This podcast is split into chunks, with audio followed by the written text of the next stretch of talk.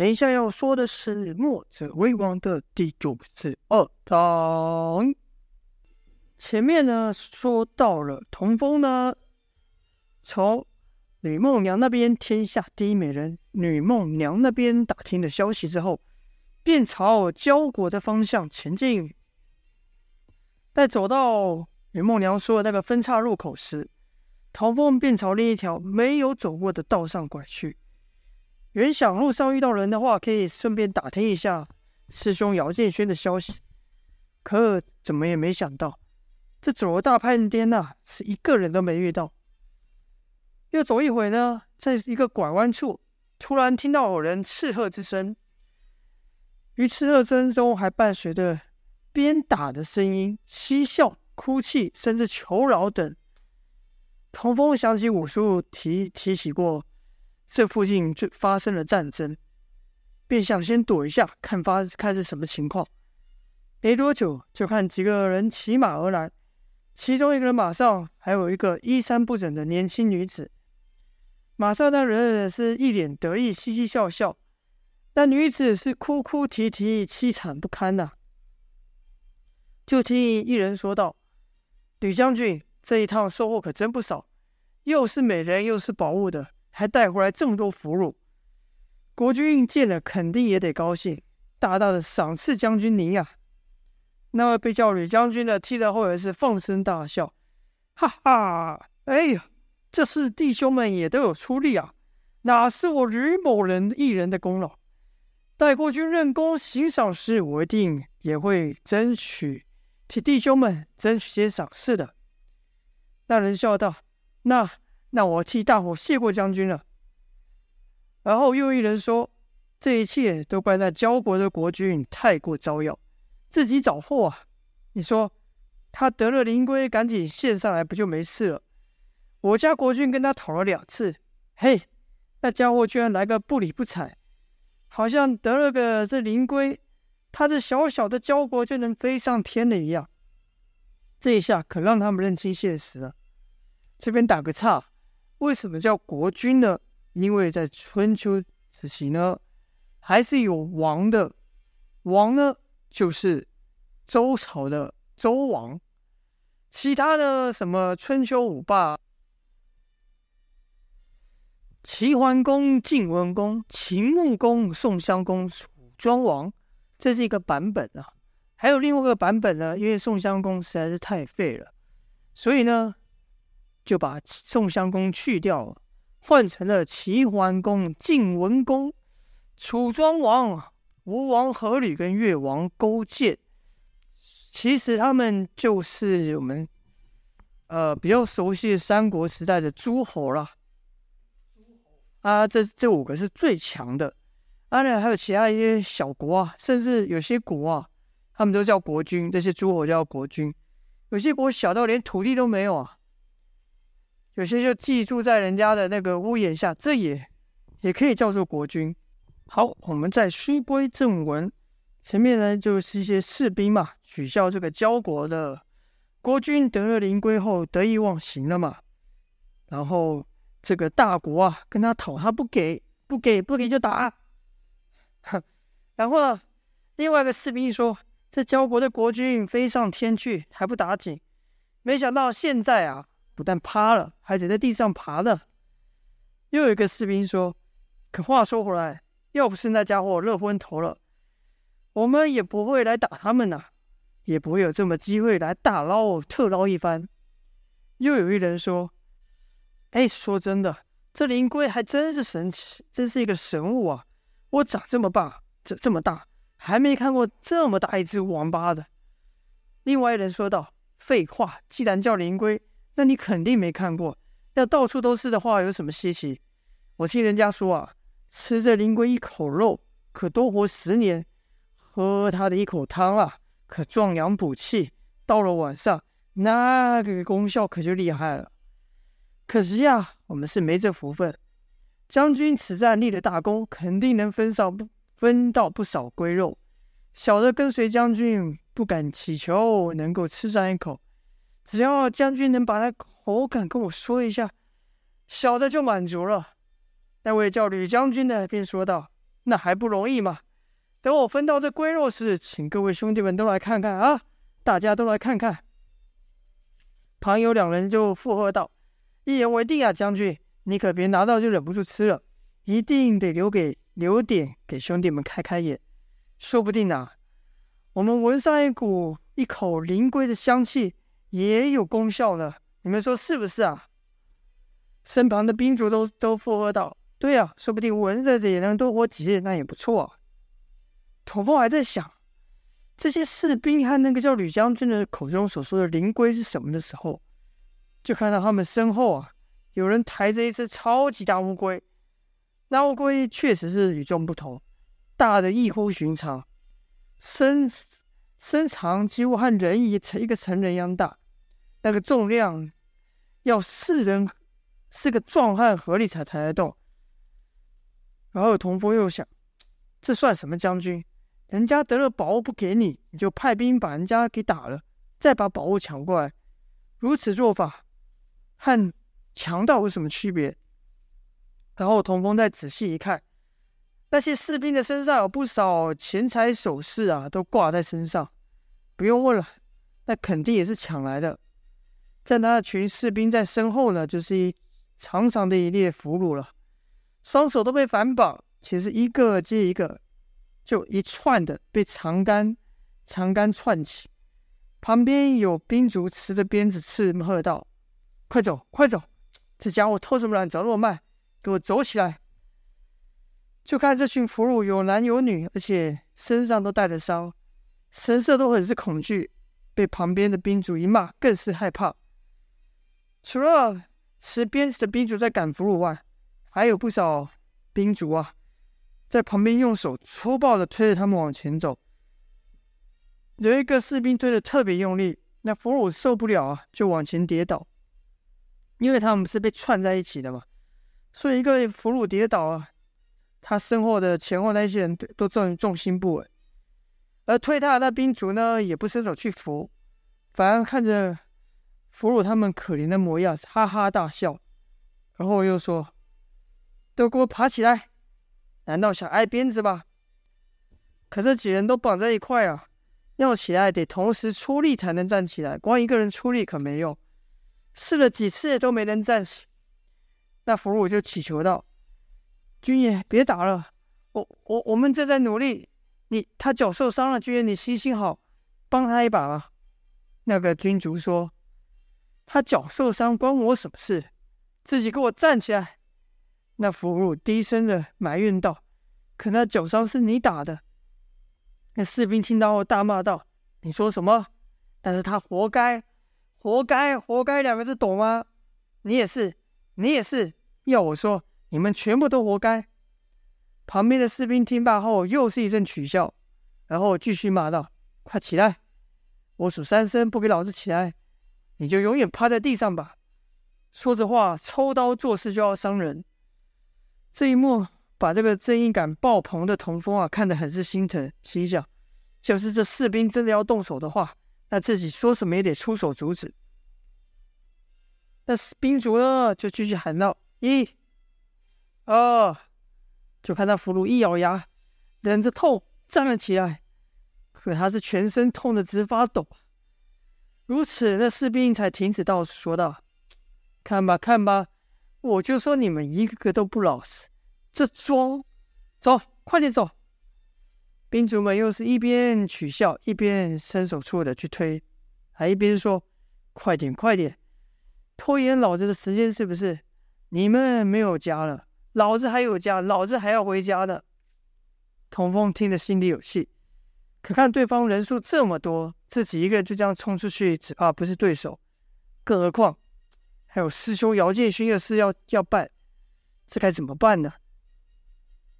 可听那俘虏求饶之声此起彼落，童风也不能装作就没这回事啊！心想，我已经将殷万清的消息告诉严慕白了，就算他们不在乎师兄，可此事还关系到月华，严慕白肯定不敢拖延。想必九黎的人此刻也正往这边赶来，他们一出马，可比我管用多了。若因万清真躲在这附近，他们肯定能找得到。他们如果也找不到的话，恐怕我也没办法。师兄那边有九黎帮手，但眼前这群可怜人却没有人管。童风便下定了决心，要先帮眼前这群俘虏渡过难关。但那面前是好几百人的兵呐、好几十名的俘虏，这和之前江湖就是九黎上的争斗规模是完全不一样的。那可不是打倒几个人就没事了。这随意出手，可干系了这么多人的性命。童风自然得更加谨慎，见机行事。这队伍走着走着呢，就遇到了一个岔路。领头的吕将军就问士兵说：“这两条路有什么差别吗？”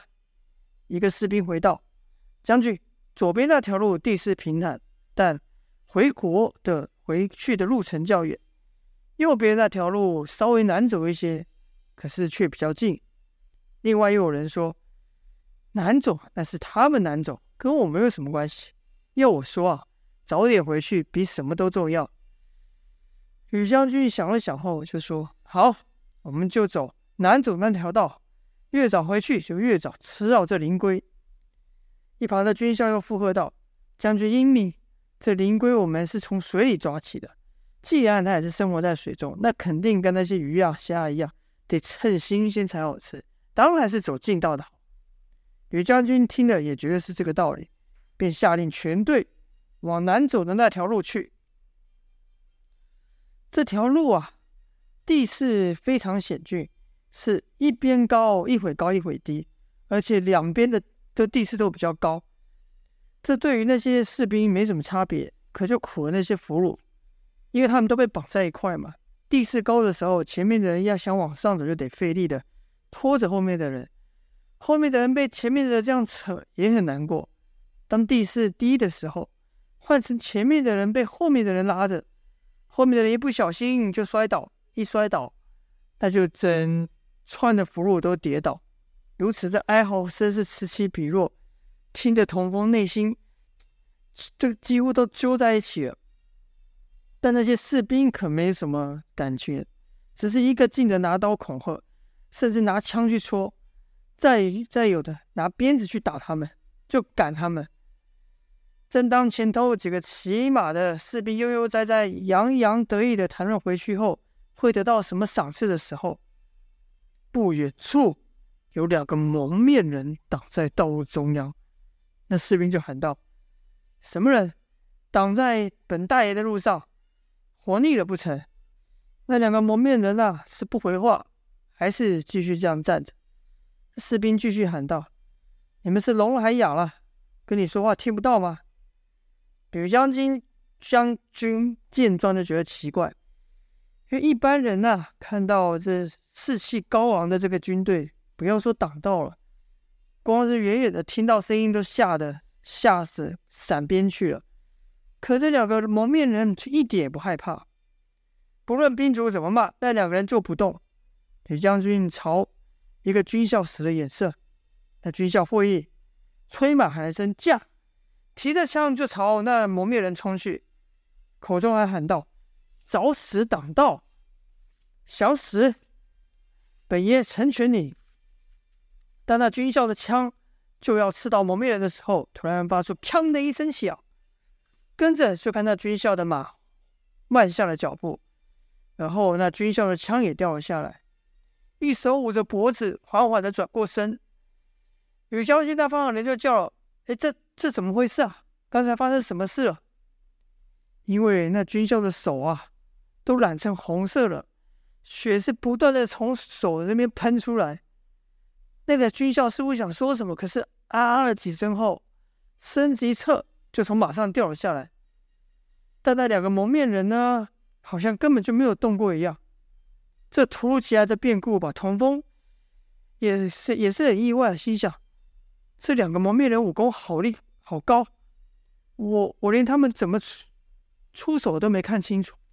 就在这时候，蒙面人说话了，说道：“吕凯放了俘虏，我可以饶了你们。”是一个女子的声音。原来那个吕吕将军名叫吕凯，就听看那吕凯一皱眉问道：“你们是什么人？怎么知道本将军的名字？”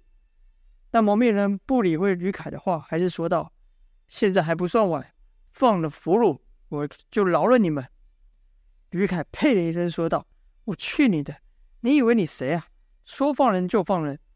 一旁的军校说：“不如这样，你把面罩拿下来，让吕将军瞧瞧。如果看得上眼的话，就带你出去快活，如何？”这时呢，另外一个蒙面人说话了：“哼。”多行不义，必自必自毙。给你们活路不要，要走死路，那就别怪我们了。听声音是男人的声音，男子的声音，所以这蒙面人是一男一女。吕凯就说：“笑话，就凭你们两个人能做什么？”说完一挥手，五员骑兵就朝蒙面人奔去，也都是死长枪，纷纷喊道：“找死！去死吧你！”就听那男的蒙面人喝道：“既然如此，那就别怪我了。”说话间，将手臂往下一甩，凭空出现两道半圆面扇状的东西，是分左右由上往下迅速展开，到底部合为一，变成一个盾牌，是色如乌金，貌似盔壳。这正是前面很前面很前面第三章曾出现过的龟甲奇盾。眨眼间，五把长枪就刺来了。就看那死遁的蒙面人将龟甲盾护在两人身前，铿锵锵锵锵的数声响，长剑都刺到了龟甲盾上。当骑兵绕过两人时，那蒙面人也跟着转身过去。转身的同时呢，他的另一手拉住女蒙面人，朝那骑兵的身后甩了出去。但他没有放手啊，所以也就是当蒙那个女蒙面人呢，画了一个完整的。全形后，又落到了男蒙面人的身边，然后就看到五个骑兵也和之前那个死掉的一样，身子一晃，脖子喷血，倒在了地上。这一下可不止把吕凯等人给镇住了，也把童风给看呆了，因为那个神奇的盾牌在他小时候见过，当时就是这么一个死盾的人救了他和他爷爷。那人的名字，童风永远都不会忘记。他叫做王离，是墨家的人。童风心里是既激动又疑惑，心想：这人是王大哥吗？不然怎么会有和王大哥一样的盾牌？那如果他是王大哥，那个蒙面的女子是谁？他刚才是怎么出手的？我都没看清楚。那些兵卒上的伤，明显是被利刃所伤，可我没看他手上有拿任何兵器啊。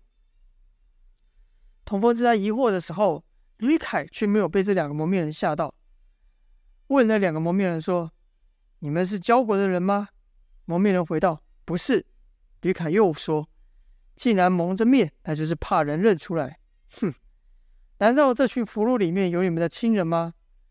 想是怕被认出来后，把你们的亲人给杀了吧？告诉你，就算我认不出你们，我照样能把人给杀了。说了，就朝后面一名军校喊道：“先宰了一名俘虏。”那军校就答：“遵命。”跟着举起刀就要朝一名俘虏砍去。哇，精彩啦！我这一章就到这边，来个断章。到底这个蒙面人是谁呢？真的是墨家的亡灵吗？那另外的那个女蒙面人又是谁呢？墨家的使徒们要出场了吗？就请各位继续收听下去啦！非常感谢各位愿意花时间收听小弟的故事《墨子为王》，谢谢，祝大家新年快乐！